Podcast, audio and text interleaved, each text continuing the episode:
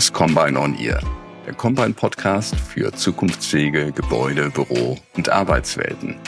Combine on Ear ist unser Podcast, in dem wir mit interessanten GesprächspartnerInnen über aktuelle Themen der Immobilienwirtschaft sprechen wollen.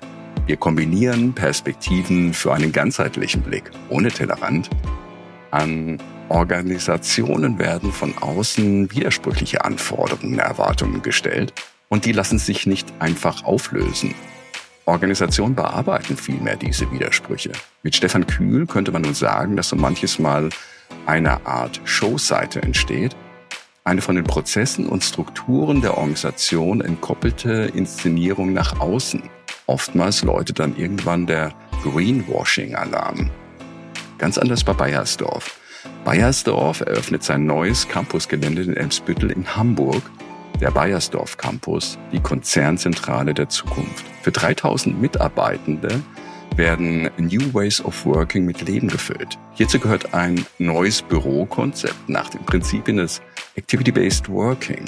Activity-Based Working rückt die Art und Weise, wie Mitarbeitende in Zukunft arbeiten werden, in den Fokus und damit auch Barrierefreiheit und Inklusion. Besonders ist auch, dass bei Bayersdorf Barrierefreiheit und Inklusion mit dem Purpose, der Mission und wichtigen Unternehmenswerten eng verbunden sind. Noch eine Besonderheit, Bayersdorf lässt sich zu den Themen Barrierefreiheit und Inklusion vom Verein Sozialheldinnen beraten. Das sind gute Zutaten dafür, dass aus Buzzwords Taten werden. Wie können Gebäude aus der Perspektive der Barrierefreiheit und Inklusion in den Blick genommen werden? Mit welchen baulichen und oder organisatorischen Maßnahmen kann viel erreicht werden? Wie kann ein Bewusstsein davon erzeugt werden, dass Barrierefreiheit und Inklusion einen Mehrwert für alle Mitarbeitenden bietet? Welche Maßnahmen sollten ergriffen werden und wann ist im Planungsprozess der richtige Zeitpunkt, diese umzusetzen? Darüber sprechen Marie Boden und Konstantin Grosch mit Martin Grause in unserer heutigen Episode Barrierefreiheit und Inklusion, wie aus Buzzwords Taten werden. Marie Boden ist Managerin Campus Projects bei Bayersdorf und Konstantin Grosch ist Leiter des Projektes Barrieren brechen bei den Sozialheldinnen. Martin Krause ist Senior Manager bei Combine. Herzlich willkommen zu Combine und ihr. Mein Name ist Martin Krause von Combine und ich freue mich heute über meine beiden Gäste, Marie Boden von der Bayersdorf AG, Leiterin des Campus Projektteams. Hallo Marie, schön, dass du da bist. Hallo Martin, vielen Dank für die Einladung. Und zum anderen Konstantin Grosch von den Sozialhelden e.V., Projektleiter für barrierenbrechen.de. Hallo Konstantin. Ja, hallo ihr zwei, freut mich auch sehr, hier dabei zu sein. Ja, starten wir mal. Und zwar, ähm, bevor wir so mit dem Thema Barrierefreiheit richtig durchstarten, ähm, vielleicht so ein paar Zahlen, Daten, Fakten. Marie, du kannst vielleicht noch mal ein, zwei Worte noch mal erzählen. Was plant eigentlich die Bayersdorf AG gerade in Hamburg-Eimsbüttel. Genau. Viel wichtiger als Zahlen, Daten, Fakten ist, glaube ich, für dieses Projekt, für das Campus-Projekt die Vision, die dahinter steht. Denn Bayersdorf wird im Herzen von Eimsbüttel, dort, wo wir auch jetzt schon unser Headquarter haben, ein Campusgelände eröffnen, einen Konglomerat von Bestandsgebäuden, aber auch von einem großen neuen Headquarter-Gebäude. Insgesamt 3000 Mitarbeitende werden hier vor Ort ähm, tätig sein. Und ähm, wir machen nicht einfach nur einen Umzug, sondern wir starten eben auch in die New Ways of Working mit diesem Campus-Projekt. Denn wir sehen einfach, dass ähm, die Zukunft des Büros oder die Zukunft ähm, auch der, der, des, des Workplaces ähm, viel mehr reflektieren muss, was sozusagen die Mitarbeitenden vor Ort am Campus benötigen. Und deswegen starten wir das aktivitätsbasierte Arbeiten. Cool. Von der Timeline, wo, wo steht ihr ungefähr jetzt gerade so in dem, in dem Projekt? Also wir werden den ersten Neubau nächstes Jahr im Jahr 2022 eröffnen und das große Headquarter-Gebäude, da gehen wir gerade davon aus, dass wir 2023 die große Party schmeißen können und dann sozusagen der Großteil der Teams auch dort einziehen kann. Wir haben insgesamt sind es knapp 60.000 Quadratmeter an Fläche, die wir dort sozusagen neu als Office-Fläche ausbauen. Das heißt, eine gute Anzahl an Teams bewegen dort sich sozusagen mit ihrem Hab und Gut in die neuen Officeflächen. Sehr schön, wirklich ein, ein riesiges Projekt, ähm, was hier in Hamburg gerade gerade läuft. Und welche Rolle spielt oder spielt auch das Thema Diversity oder Inclusion oder auch Inklusion bei Bayersdorf dann, also welche Rolle spielte das mhm. von Anfang an und, und auch jetzt? Also äh, Diversity und Inclusion ist das im, im Herzen auch des Bayersdorf Purposes. Bayersdorf steht für den, äh, für den Purpose We Care Beyond Skin.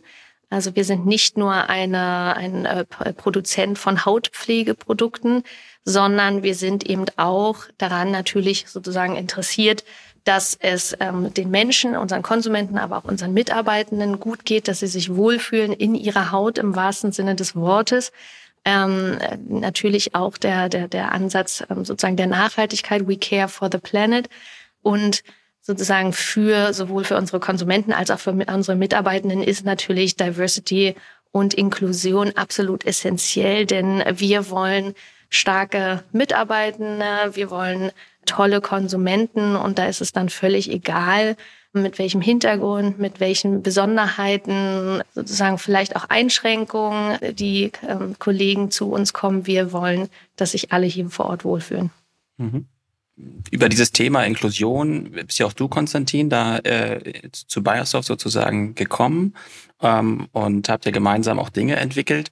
Vielleicht noch, ähm, bevor wir dazu kommen, vielleicht noch ein, zwei, zwei Worte zu dem Verein Sozialhelden, weil ihr kennt vielleicht auch nicht alle unsere Zuhörer. Vielleicht noch mal ein, zwei Worte verlierst, was ihr so macht. Ja, sehr, sehr gerne. Also der Sozialheldinnen e.V., wir haben uns mittlerweile auch ein bisschen umbenannt. Ähm, der setzt sich eben für Teilhabe und Inklusion ein seit vielen Jahren. Gegründet damals durch Raul Krauthausen. Und ähm, wir sind schon eigentlich alles auch ein Stück weit Aktivisten geblieben. Manchmal werden wir auch zu welchen, die bei uns anfangen. Das heißt, wir versuchen schon mit konstruktiven Projekten und auch Produkten zu Barrierefreiheit und Teilhabe beizutragen, beraten aber auch zunehmend eben immer mehr sowohl Unternehmen, ähm, aber auch Vereine, Institutionen, ein bisschen zu Ministerien in Deutschland, wie eben ja tatsächlich konkret Barrierefreiheit und Inklusion umgesetzt werden kann. Ähm, und vielleicht hat der eine oder andere schon mal von der Real Map gehört. Das ist zum Beispiel die Online-Card für rollstuhlgerechte Orte, also quasi Google Maps für Menschen mit Behinderungen, ähm, was wir weiter ausbauen oder so etwas wie die neue Norm. Das ist äh, unser eigenes Magazin, was die Gesellschaft aus unterschiedlichsten Perspektiven zeigt. Und vielleicht, wenn der eine oder andere aus dem Marketing äh, zuhört oder der mal vielleicht irgendwelche Broschüren oder ähnliches erstellen muss. Wir haben zum Beispiel mit der Datenbank gesellschaftsbilder.de eine kostenlose Datenbank, bei der eben Bilder zur Verfügung gestellt werden, die das gesamte Spektrum der Gesellschaft abbilden, unter anderem eben auch Menschen mit Bindung in Situationen, die äh, nicht vorurteilsbeladen sind und sie eben in ihrem normalen Alltag zeigt. Mhm. Und du hast eben angesprochen, die Wheelmap, die bezieht sich ja wahrscheinlich auf, klingt zumindest erstmal so auf, auf Rollstuhlfahrer. Wenn wir, wenn wir über Barrierefreiheit spricht äh, oder auch über Inklusion, dann denken ja die meisten Personen irgendwie immer an mich eingeschlossen, denkt man immer erstmal als erstes so auf einen Rollstuhlfahrer. Aber das ist ja eigentlich viel mehr. Vielleicht kannst du dazu nochmal so ein, zwei, ein, zwei Worte verlieren. Was, was ist, äh, das deiner die, die, die wichtigsten Punkte so bei diesem, bei diesem Thema? Ja, also tatsächlich so, dass zum Beispiel unsere Remap äh, schon hauptsächlich Menschen, die eine Mobilitätseinschränkung haben, im Vordergrund hat. Aber in der Tat, Menschen mit Behinderung können ja auf unterschiedlichsten Dimensionen ähm, eben eine Behinderung haben. Das kann zum Beispiel sensorisch sein, also Personen, die nicht mehr gut sehen können, nicht mehr gut hören können, die vielleicht tatsächlich auch Schwierigkeiten haben, äh, Dinge sensorisch wahrzunehmen. Also es gibt tatsächlich auch Menschen, die haptische Behinderungen haben. Dazu kommen natürlich Menschen, die psychische ähm, Behinderungen haben. Wir haben Menschen, die Verständnisschwierigkeiten vielleicht haben. Also da gibt es schon sehr viele unterschiedliche Dimensionen, an die man denken muss und auch sollte. Und das ist gerade auch im Arbeitskontext eben ein, ein sehr wichtiges Feld, ähm, weil ich persönlich immer davon ausgehe, dass erstmal jemand, der im Rollstuhl sitzt, zum Beispiel das einfachste Problem ist. Oder genau. gar kein Problem ist, ja, aber es ist ein, das, das, das, die einfachste Situation. Ich übertreibe mal, da packe ich irgendwie einen Aufzug hin und achte darauf, dass da keine Stufen sind. Ich übertreibe jetzt mal, ja, wir können nachher vielleicht mal in Details gehen. Und dann habe ich das aber eigentlich, dann ist das fertig. Wenn ich jetzt eine Person habe, oder wir setzen uns gerade auch als Sozialverein sehr für die Arbeit auf dem ersten Arbeitsmarkt für Menschen mit Bindung ein, da kann das schon schwieriger sein. Ja? Also was braucht zum Beispiel ein Mensch, der ähm, zum Beispiel Autismus hat, damit er eben konzentriert und gut arbeiten kann? Da werden eben ganz andere Herausforderungen dann gestellt an die Arbeitsumgebung. Und was mir besonders wichtig ist, was oft in Vergessenheit gerät, Arbeit ist ein Teil der Teilhabe am Leben in der Gesellschaft. Es geht darum, dass man selber etwas zurückgibt, also Teilgabe. Das ist, ne, alle haben schon mal das Wort Teilhabe gehört, aber Teilgabe ist ebenso wichtig. Und da geht es auch um ein Miteinander mit den Kolleginnen und Kollegen. Es geht nicht nur darum, dass mein reiner Arbeitsplatz zugänglich und barrierefrei für mich selber ist, sondern es geht insbesondere darum, dass ich mich genauso auch irgendwie in der Pause mal beim Kaffeeautomaten mit jemandem treffe oder ich in der Tiefgarage darüber fluche, dass schon jemand wieder falsch geparkt hat.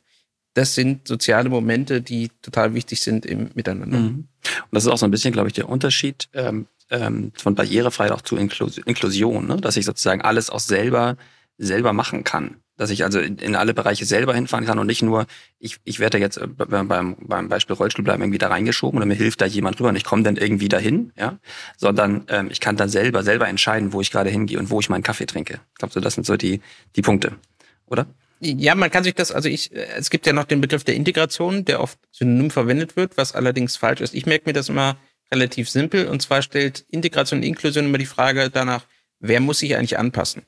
Und bei der Integration ist, erfolgt die Anpassungsleistung schon immer noch bei dem Individuum, was irgendwo dazukommt. Ja, also wir sprechen zum Beispiel bei Migration von Integration, weil die Personen müssen zum Beispiel die Sprache lernen, die hier in Deutschland gesprochen wird, was auch in Ordnung ist. Bei Inklusion erfolgt aber die Anpassungsleistung bei der Umwelt, weil zum Beispiel ein Mensch mit Behinderung sich ja schlecht anpassen kann. Also ich brauche meinen Rollstuhl, ja, da kann ich ja nichts an mir verändern, sondern muss ich die Umwelt, meine Kollegen, das Arbeitsumfeld, wie auch immer, muss ich verändern. Also Inklusion, Anpassungsleistung hat bei den anderen, bei der Gesellschaft, bei meinem Umfeld zu passieren und bei Integration erfolgt die Anpassungsleistung bei mir als Individuum. Das war tatsächlich auch für mich sozusagen das größte Learning, als wir gestartet sind mit den Sozialheldinnen, mit, mit Konstantin und dem Team.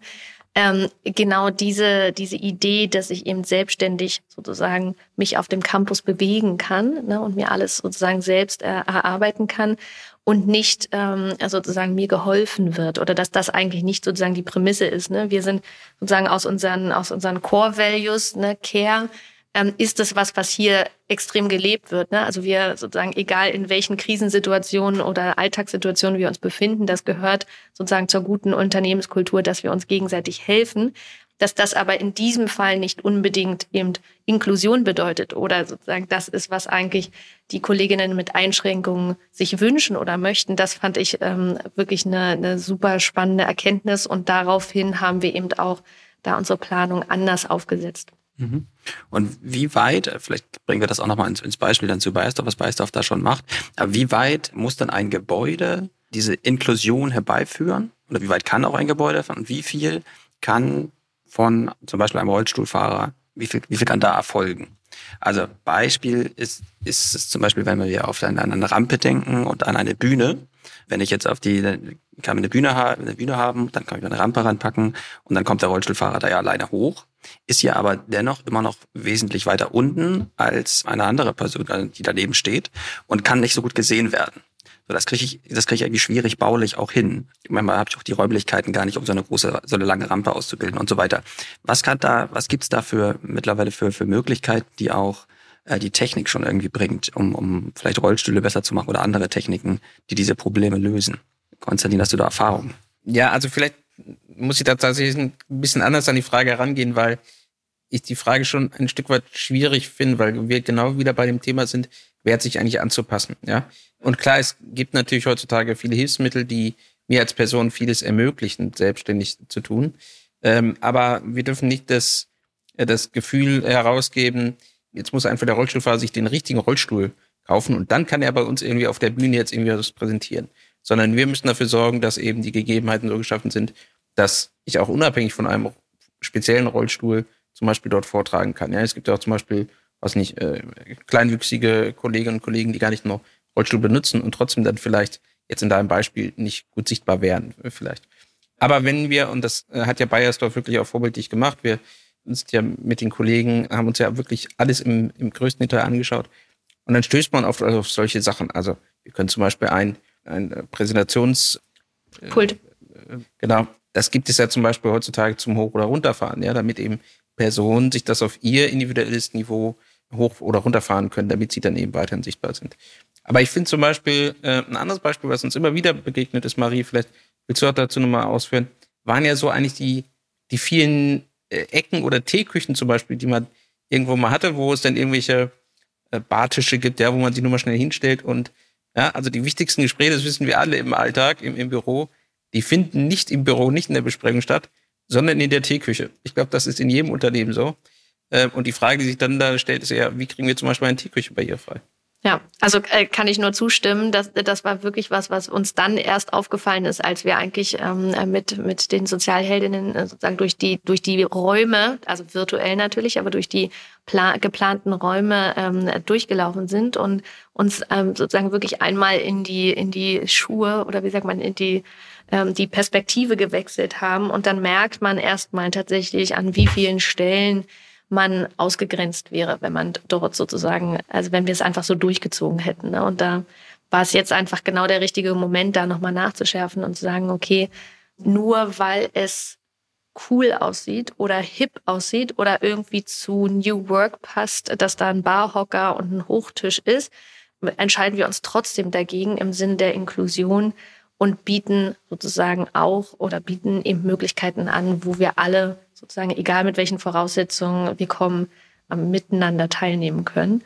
Und ich glaube, das, was uns geholfen hat, auch sozusagen, also was, glaube ich, wo wir froh waren, dass wir das schon immer sozusagen auch in dem ganzen, in der ganzen Planung berücksichtigt hatten, ist, dass der Ansatz der Arbeitsplatzstrategie, die wir fahren, auch schon ein, ein Ansatz der Diversität ist. Also wir wollen für jede Aktivität und für jeden persönlichen Workstyle die das beste Arbeitsangebot sozusagen zur Verfügung stellen.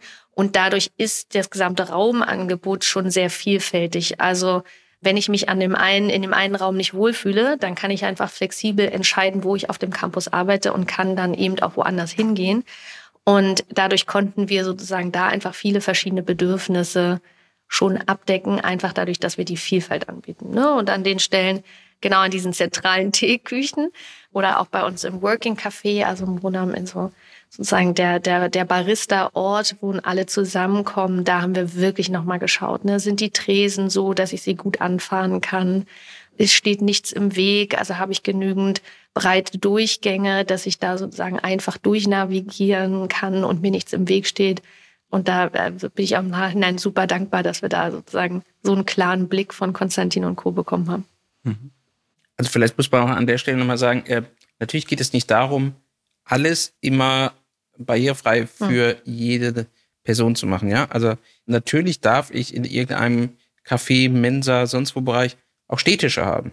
Ja, das heißt nicht, dass das jetzt genau. alles irgendwie ja. äh, äh, zum Beispiel niedrige Tische sein müssen. Es mag ja sogar Kollegen geben, die meinetwegen Rückenprobleme haben und die sich einfach mal einmal wenigstens am Tag dort mal eine halbe Stunde stehend irgendwo hinstellen wollen ähm, sondern es geht immer darum, Alternativen anzubieten und eben im Hinterkopf Möglichkeiten bereitzustellen, damit ich an den Aktivitäten daran teilhaben kann. Und so muss dann zum Beispiel in einer Mensa zumindest irgendwo ein Bereich sein, wo ich mich mit Kollegen, also nicht nur alleine, sondern natürlich auch mal mit mehreren Leuten zusammen hinsetzen kann, ähm, wo zum Beispiel kein festgeschraubter Stuhl oder Bank oder so ist, weil ich da mit dem Röttel zum Beispiel dran muss. Oder dass wenn ich irgendwo Informationsdisplays habe, äh, dass ich irgendwo einen Knopf habe oder meinetwegen mit einer Fernbedienung oder irgendeinem Gerät, was ich ähm, bekomme als ähm, sehbehinderter Mensch, dann eben mir eine Sprachausgabe dort aktivieren kann. Ja, das muss nicht die ganze Zeit laufen. Ja, aber dass einfach eine Option besteht, dass die Dinge, die vorhanden sind und die notwendig sind im Miteinander und auf der Arbeit, dass dort eine Alternative bereitsteht. Die muss nicht die ganze Zeit da sein, die muss nicht an jedem einzelnen Arbeitsplatz sein, aber es muss die Möglichkeit geben, dass ich das eben immer wahrnehmen kann. Mhm. Mir fällt noch ein Punkt ein, der ja auch ähm, in, in, der, in, der, Planung noch ist, aber auch wahrscheinlich in die Umsetzung geht, ist ja, wenn man bereits ankommt bei Bayersdorf und dann an den Empfangstresen rantritt, dass ja dort auch schon eine, eine abgesenkter Bereich ist, wo dann der Rollstuhlfahrer direkt ranfahren kann. Oder auch mal dieses Eincheck-Terminal sozusagen, was man dann bekommt, also dieses iPad, ähm, was man sich selber einchecken kann. Das sind ja alles so Aufreger schon im Tag, wenn es die nicht gibt. Und vor allem fand ich, damals hatte Konstantin das Beispiel gegeben, das fand ich super, dass er sagt, ja, es geht aber auch nicht einfach nur darum, jetzt den Tresen abzusenken, sondern es macht dann schon Sinn, dass da auch der Computer des äh, Service-Personals, dass da eben auch ein Computer nah an dem abgesenkten Bereich ist, weil sonst hat man äh, sozusagen die Erfahrung aus dem, aus dem Hotel, dass ähm, man selbst dann am, am, am abgesenkten Bereich steht und die, äh, die Kollegin sozusagen viereinhalb Meter sozusagen durch den Raum brüllt, so, ja, das ist jetzt immer. Äh, ja, da fühlt man sich natürlich so, herzlich so, willkommen. So, ne? äh, so ein easy Fix dann so sagen, okay, klar, mhm. dann machen wir da natürlich auch noch ein Terminal hin. Ne? Mhm. Und was, was, äh, Konzert für dich als, als selber Rollstuhlfahrer, was sind denn für dich so die größten Aufreger. Also gut, das Hotel kann ich mir schon vorstellen, das nervt schon mal ab, wenn man da ankommt. Aber was sind so, was sind, sind das wirklich die Treppen oder was sind so die, die Themen? Ähm, naja, also äh, das Frustrierende und was mich dann natürlich aufregt, sind oftmals eigentlich Quick Wins, die nicht umgesetzt werden. Ja, also irgendwelche Geschäfte, Räumlichkeiten, ähm, Orte, die meinetwegen eine Stufe haben. Ja, wo ich mir denke, okay, ich komme hier irgendwie aus Hameln, Rattenfängerstadt, alles Altstadt, ja. Da gibt's halt Gebäude, die haben schmale Türen und haben fünf Stufen in Zooparterre verstehe ich irgendwie, dass das schwierig ist. Ja? Aber wenn ich irgendwo eine neue Arztpraxis baue und die hat eine Stufe am Eingang, so habe ich kein Verständnis für. Ja, begreife ich einfach nicht. Das Gleiche, also ich meine, ich kann ja Stories erzählen. Ich verstehe zum Beispiel nicht, wie Architekten auf die Idee kommen, Behindertentoiletten zu bauen mit Türen, die nach innen aufgehen. Ja, die kriege ich nicht mehr zu, wenn ich mit dem Rollstuhl drin stehe, weil dann geht die Tür nicht mehr zu. Also ja, da sind manchmal einfach äh, Gedankenlosigkeiten natürlich auch mit dabei, die dann nicht mitgedacht werden. Also nicht, das ist das, was mich aufregt, sind eher so die Kleinigkeiten. Ähm, was für einen Großteil der Menschen in Deutschland häufig noch ein Problem ist, ist, dass eben der Arbeitskontext generell gar nicht gesehen wird als etwas, was ähm, barrierefrei hergerichtet werden muss. Wir haben zwar mittlerweile auch einige Gesetzgebungen, dass äh, zum Beispiel Produkte und Dienstleistungen in Zukunft barrierefrei sein müssen, äh, dass Webseiten äh, barrierefrei sein müssen und so weiter. Das bezieht sich aber meistens immer nur auf den Verbraucher, auf den Endkunden und nicht auf den Arbeitsbereich. Also um ein anderes Beispiel zu geben, Apotheken müssen in Deutschland barrierefrei sein. Aber nur im Bereich äh, des Geschäftes, wo ich mit den Kunden interagiere. Hinten das Lager, das Büro, das, weiß nicht, der Raum, wo die ihre Cremes zusammenmixen oder sowas, der muss nicht barrierefrei sein. Wo ich mich frage, warum eigentlich nicht? Es kann doch genauso gut auch eine Apothekerin oder Apotheker geben, der irgendeine Art von Behinderung hat ähm, und dort vielleicht arbeiten soll. Ähm, und das ist einfach ein großes Problem, wenn wir Menschen mit Bindung auf den ersten Arbeitsmarkt bringen wollen dass oftmals die Arbeitsbereiche nicht mitgedacht werden. Ähm, und wer mal tatsächlich Interesse hat, mal auch zu gucken, was so alles geht. Es gibt zum Beispiel ähm, den, den Autofahrzeugumbauer Paravan, die bauen Fahrzeuge für Menschen mit Bindung um. Ähm, und die machen auch Sonderlösungen. Also die bauen zum Beispiel Gabelstapler um für Menschen, die keine Gliedmaßen mehr haben, weil die einen Arbeitsunfall oder so hatten. Ja, und da sind Leute, die haben keine Arme mehr und keine Beine und fahren den Gabelstapler für irgendwelche Hochlager rum. Mit, mit dem Mund, ja, also, oder wie, wie, fährt man sich? Wie stelle ich mir das vor? Wie, wie, wie man so ein Ding ja, steuert? zum Beispiel mit, mit, mit, mit dem Mund oder mit, dem, mit den, nur noch mit der Schulter oder so. Da gibt's unterschiedlichste Möglichkeiten, wie man dann sowas macht. Oder, oder Traktorfahrer, sonst wie. Also eigentlich müssten wir, wenn wir in die Zukunft schauen, heute auch die Arbeitsbereiche, die wir haben, also Produktionsstätten, äh, Lagerflächen etc., eigentlich auch schon barrierefrei bauen. Gar nicht mal, weil es jetzt vielleicht einen großen Bedarf oder Nachfrage auch gibt, von Menschen mit Bindung dort zu arbeiten, aber weil wir natürlich in 10, 20, 30 Jahren mehr Menschen hoffentlich haben, die in diesem Bereich arbeiten können und auch wollen.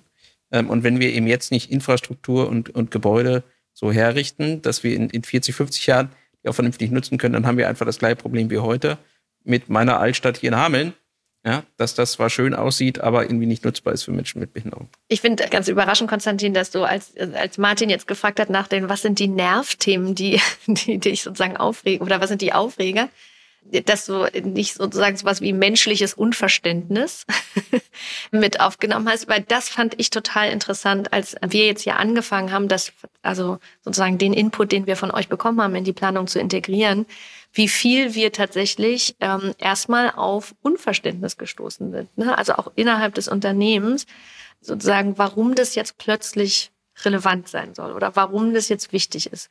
Ähm, wir haben natürlich hier klassisch als, als Konzern ähm, eine, eine, sozusagen die Position der Schwerbehindertenvertretung, die sich ja auch wirklich sozusagen intensiv einsetzt für Themen, aber sehr im, sage ich jetzt mal, im, in der Einzellösung oder in der Einzelfalllösung wenn solche Themen aufkommen.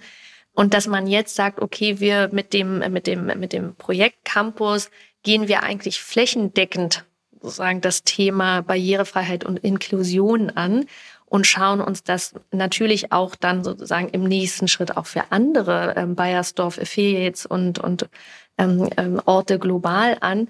Das hat hier erstmal sozusagen im ersten Schritt auf Unverständnis ähm, gestoßen. Ähm, häufig war die Reaktion so, na, das können wir ja dann sehen, wenn wir einen äh, Kollegen haben, der, der behindert ist, dann können wir ja für den eine individuelle Lösung finden. Aber dass wir uns natürlich auch eigentlich als Arbeitgeber damit ähm, gut auf dem Arbeitsmarkt positionieren können ne? und einfach wirklich in Zeiten, wo Fachkräfte Mangelware sind, ähm, nochmal uns ein ganz anderes Feld eröffnen können, das hat einen Moment gedauert. Also ich glaube, da sind wir jetzt auf einem super Weg.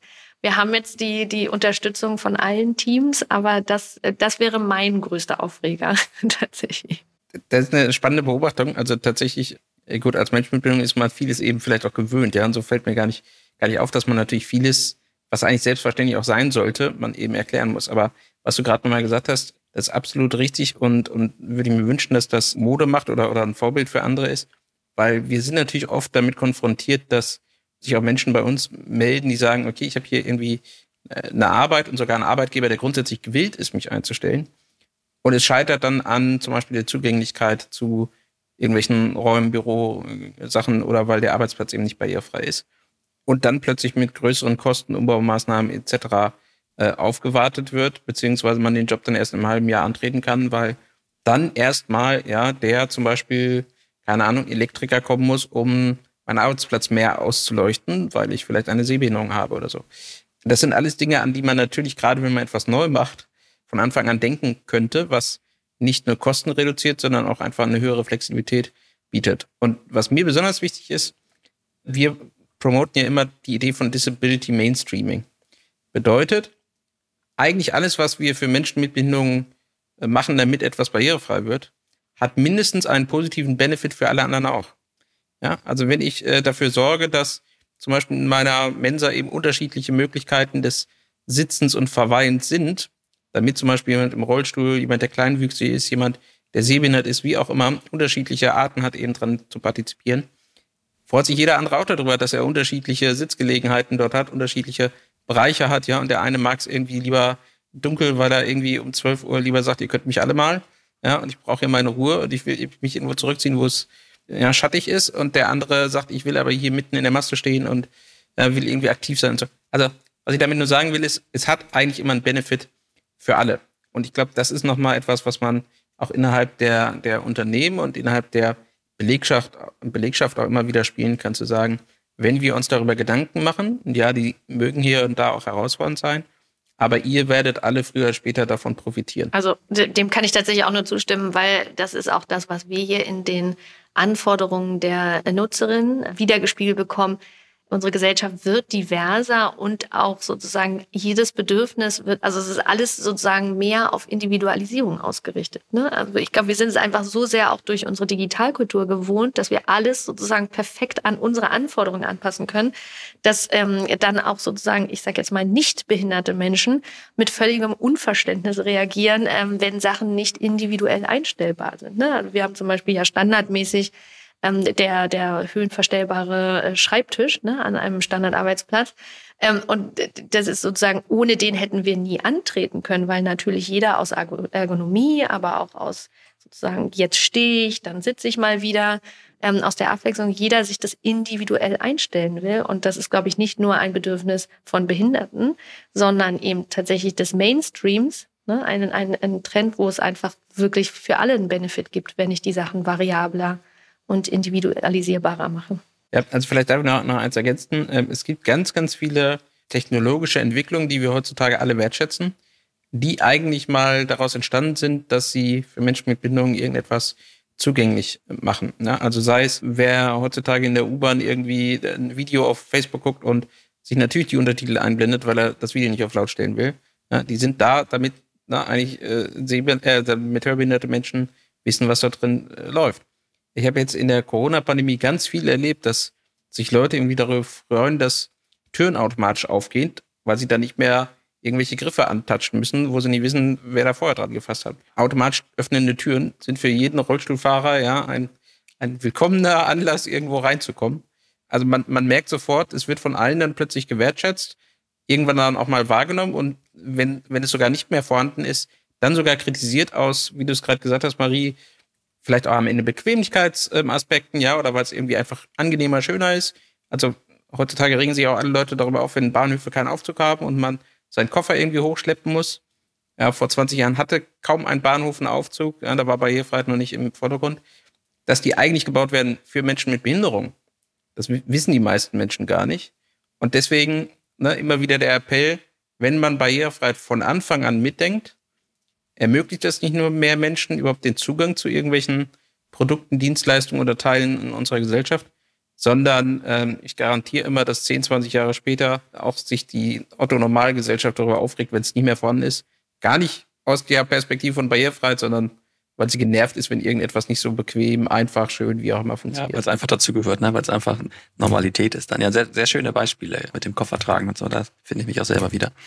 Jetzt habt ihr ja eben gerade so ein bisschen schon erzählt, was so die Schwierigkeiten waren. Du hast gesagt, von der Haltung und von der Kultur war es alles einfach auch nicht so einfach, Marie.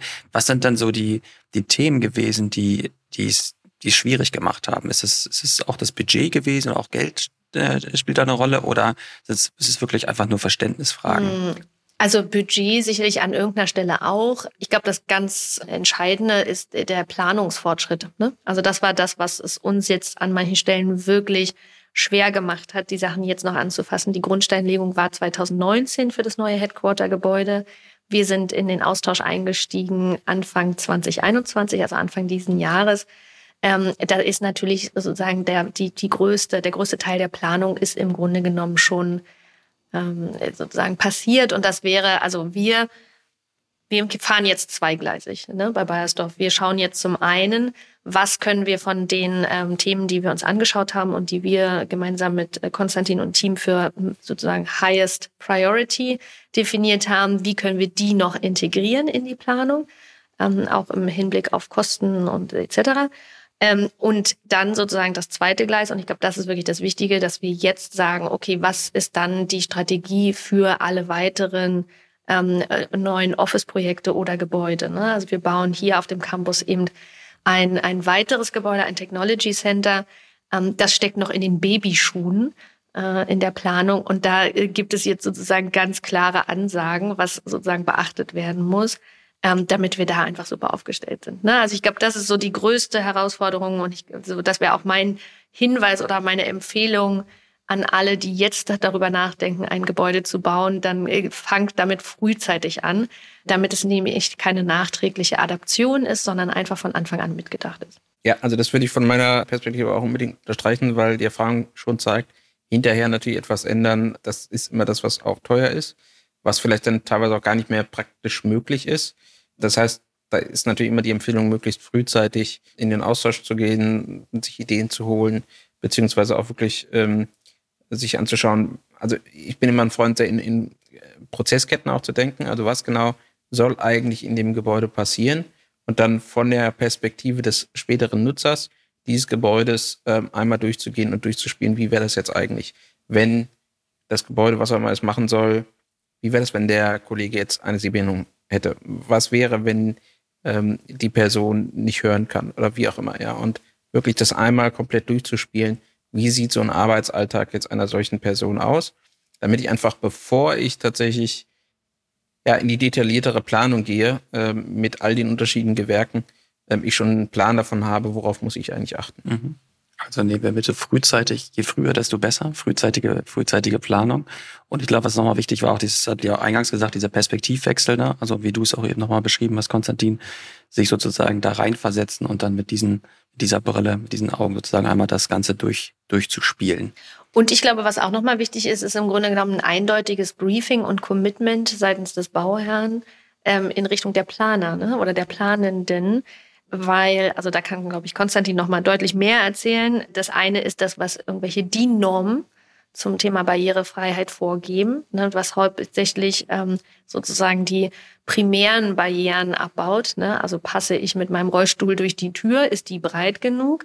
Aber dann gibt es eben noch super viele eigentlich sekundäre Barrieren, die von keiner DIN-Norm erfasst sind ähm, die aber trotzdem natürlich maßgeblich in der Planung berücksichtigt werden müssen. Und ich glaube, da muss man dann eigentlich als Kunde oder als Auftraggeber auch einfach nochmal deutlicher machen, so ja, wir wollen aber ein inklusives Gebäude.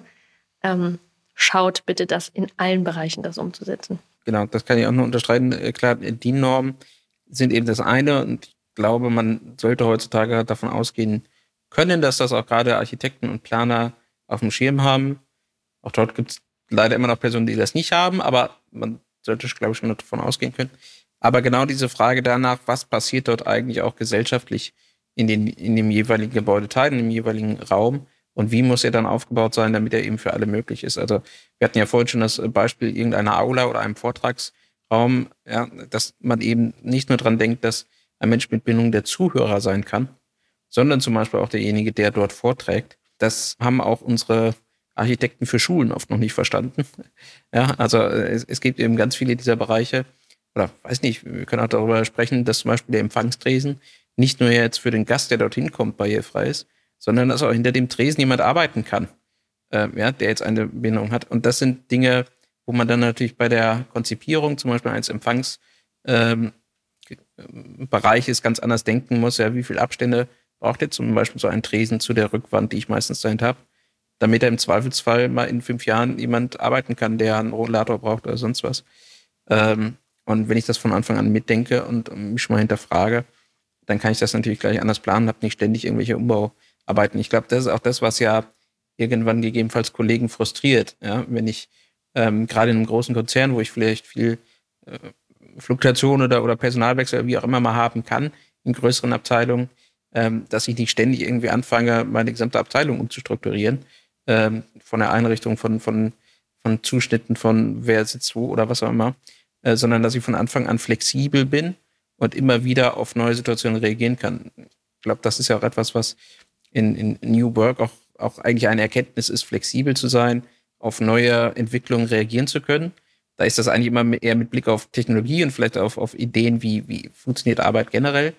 Ähm, aber gerade auch dieses äh, Menschliche, ja, also ähm, wie, wie kann Kommunikation von Mensch zu Mensch funktionieren, ähm, ich glaube, das ist ein, wirklich ein Schwerpunkt, den man auch bei den neuen Arbeitsmöglichkeiten im Kopf haben muss. Das ist ja auch ein Punkt, den, den findet man auch in keiner DIN. Ne? Also das ist, äh, das ist da leider nicht niedergeschrieben. Insofern, ich glaube, der Standard, diese, diese DIN zu erfüllen, diese Barrierefreiheit DIN, das ist, ist, ist glaube ich, bei ganz vielen Gebäuden schon Standard. Aber dieser, dieses, dieses vom, vom Menschen her, von innen denken, das ist, glaube ich, bei ganz vielen noch nicht so, nicht so richtig angekommen. Ja.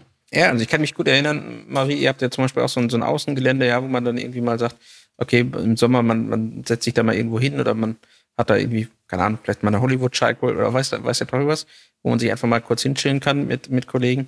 Äh, was können wir dort zum Beispiel an, an Dingen anbieten, damit auch jemand zum Beispiel mit einer motorischen oder körperlichen Behinderung irgendeiner Aktivität nachgehen kann, wenn alle sagen, hey, lasst uns doch mal in unserer heutigen Mittagspause irgendwie draußen treffen, dort irgendwie mal unseren, unseren Joe Fix machen, ja, und dabei irgendwie ein bisschen aktiv an der Natur sein das mag ja vielleicht etwas sein, was in Zukunft auch nochmal mehr die Leute im Bewusstsein haben.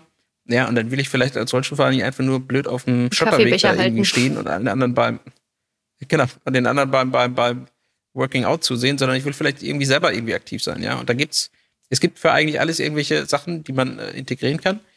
Und das ist aber das wirklich Wichtige, und da kommen wir dann ja eher auch dann zu der wirklichen Bedeutung von Inklusion dazu, dass ich nicht einfach nur rein rauskomme in ein Gebäude, ja, dass ich einfach nur meiner Arbeit nachgehen kann, sondern dass ich wirklich Bestandteil der Aktivitäten meines sozialen Umfelds bin. Und das ist eben in dem Fall meine Gruppe der Kollegen. Und wenn die irgendwie jetzt Sport machen geht, wir auch Sport machen. Ja. Und wenn die irgendwie, ähm, keine Ahnung, einen Spieleraum mit Xbox hat, dann will ich die irgendwie auch bedienen können. So, und es gibt für alles Möglichkeiten.